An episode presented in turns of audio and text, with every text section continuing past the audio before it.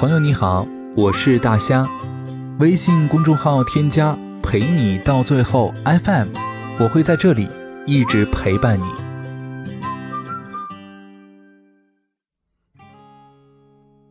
偶然间在微博上看到一句话：世上有一种悲哀，叫做山无穷水无尽，话到嘴边却说尽。我不禁心生感慨，想来已经很久没有和老友交交心了。点开他的微信，发现最近一次聊天还是在两个月以前。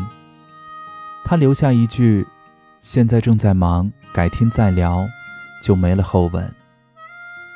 在网上翻了翻，看到了更多的“下次再说”“有空再约”，一次又一次的。终止了对话，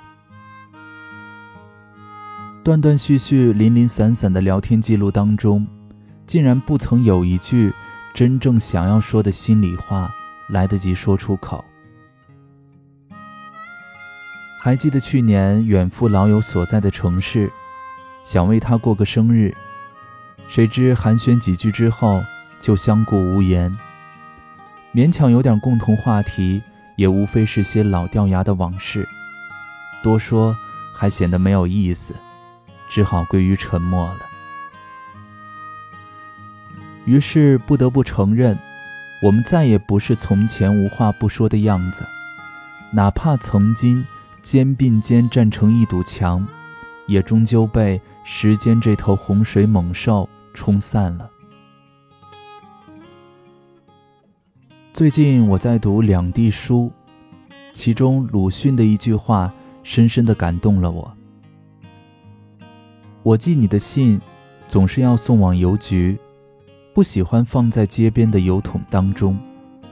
我总是心仪那里会慢一点。为了让许广平再快一点收到信，他不辞辛劳亲自送到远处的邮局。然而现在的人们见面聊天都讲究省时省力，却总感觉少了些情怀，让人变得生分了。前不久播出的《奇葩说》第五季当中，有个辩题是：混得很普通，要不要去参加同学会？当马东问薛兆丰教授：“如果是你，你会参加吗？”他说：“不管混得好与不好，我都不会去的。”大家很是诧异，问他为什么。他说：“考虑到时间成本。”意思是，同样的时间，花在事业上带来的价值要比花在同学会上大得多，所以他不选择同学会。在这个时代。每个正在打拼的人都必须努力向上，为了不被社会淘汰，为了让家人的生活更好，要专心专意投入到事业上。所以，那些过去很久的情谊，只好先搁在一边了。也正是因为这样，毕业以后踏入到不同行业的我们，渐渐走上了不同的路，融入到了不同的圈子。有了不同的兴趣、见闻和阅历，久而久之，就连三观也有些不一样了。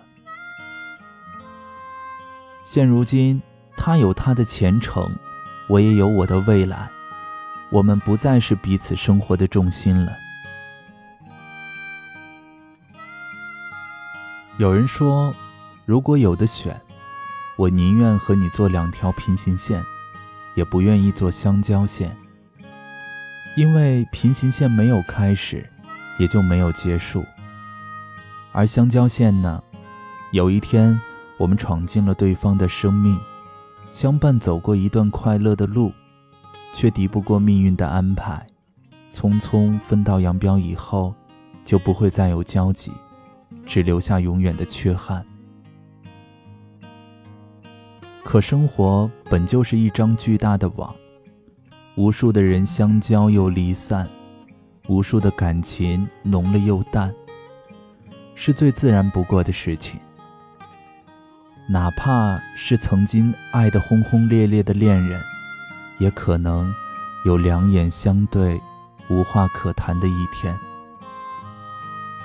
不过仔细想想，这世上最不能勉强的就是缘分。缘聚缘散，就好像云卷云舒，没有谁能够抓在手里任意的控制。就好像《康熙来了》停播的时候，蔡康永留给观众的那一句：“人来人往只是日常，悲欢离合。”本就是最平凡不过的事情，顺其自然才是最明智的选择。更何况，生命中有很多人只适合待在一段深刻的回忆当中，在回忆里，他们美好而特别，熟悉而亲切。而心血来潮的再相见、再相谈，反而会相见尴尬，相谈无话。也许，彼此经过就已是幸运，不过多的打扰，才是更好的温柔。张小娴说：“人与人的感情，无非是这三个转变。我需要你，我需要一点空间，我需要我自己。或许，的确是。”相见不如怀念。从那时候的酒逢知己千杯醉，到后来的话不投机半句多，是因为在这中间的日子，我们都忙着开辟新的空间，忙着忙着，我们就越来越珍视自由，越来越需要自我。